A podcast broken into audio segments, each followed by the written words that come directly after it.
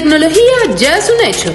Yo te pongo en contexto. Elon Musk, dueño de Tesla y de SpaceX, afirmó que Neuralink, una empresa especializada en neurotecnología y desarrolladora de interfaces cerebro-computadora, comenzará a implementar chips en el cerebro humano para el 2022. Sí, estás escuchando bien. Ya va, ya va, ya va. Explícame eso. Bueno, el chip está creado para permitir que un humano pueda comunicarse con cualquier dispositivo electrónico solo con el pensamiento. Por los momentos, solo han alcanzado a analizar las actividades cerebrales. Sin embargo, el fin último, según la compañía, es que esta tecnología pueda curar enfermedades como el Parkinson o el Alzheimer. Sin embargo, hay algunas personas que indican que este chip también será capaz de entender a la mente del humano, de aumentar las capacidades de su memoria o de reescribirla o borrarla si así se quisiera. Pero ahora te hago una pregunta a ti.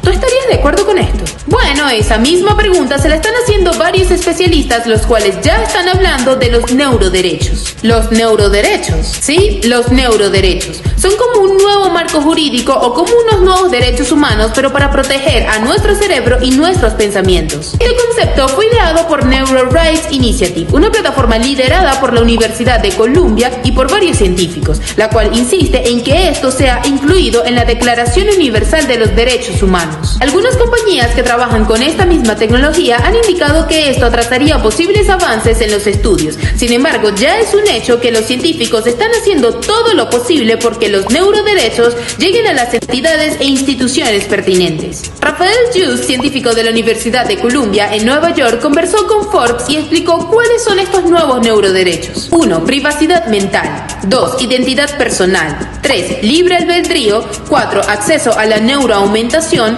Y 5. Protección contra sesgos y discriminación. Estos cinco puntos están establecidos para que esta nueva tecnología pueda avanzar de manera más segura hacia el futuro. Hasta el momento, España y Chile son los países que han tomado decisiones al respecto. Sin embargo, según Just, esto es una carrera contra el tiempo, ya que los avances tecnológicos están más cerca de lo que pensamos.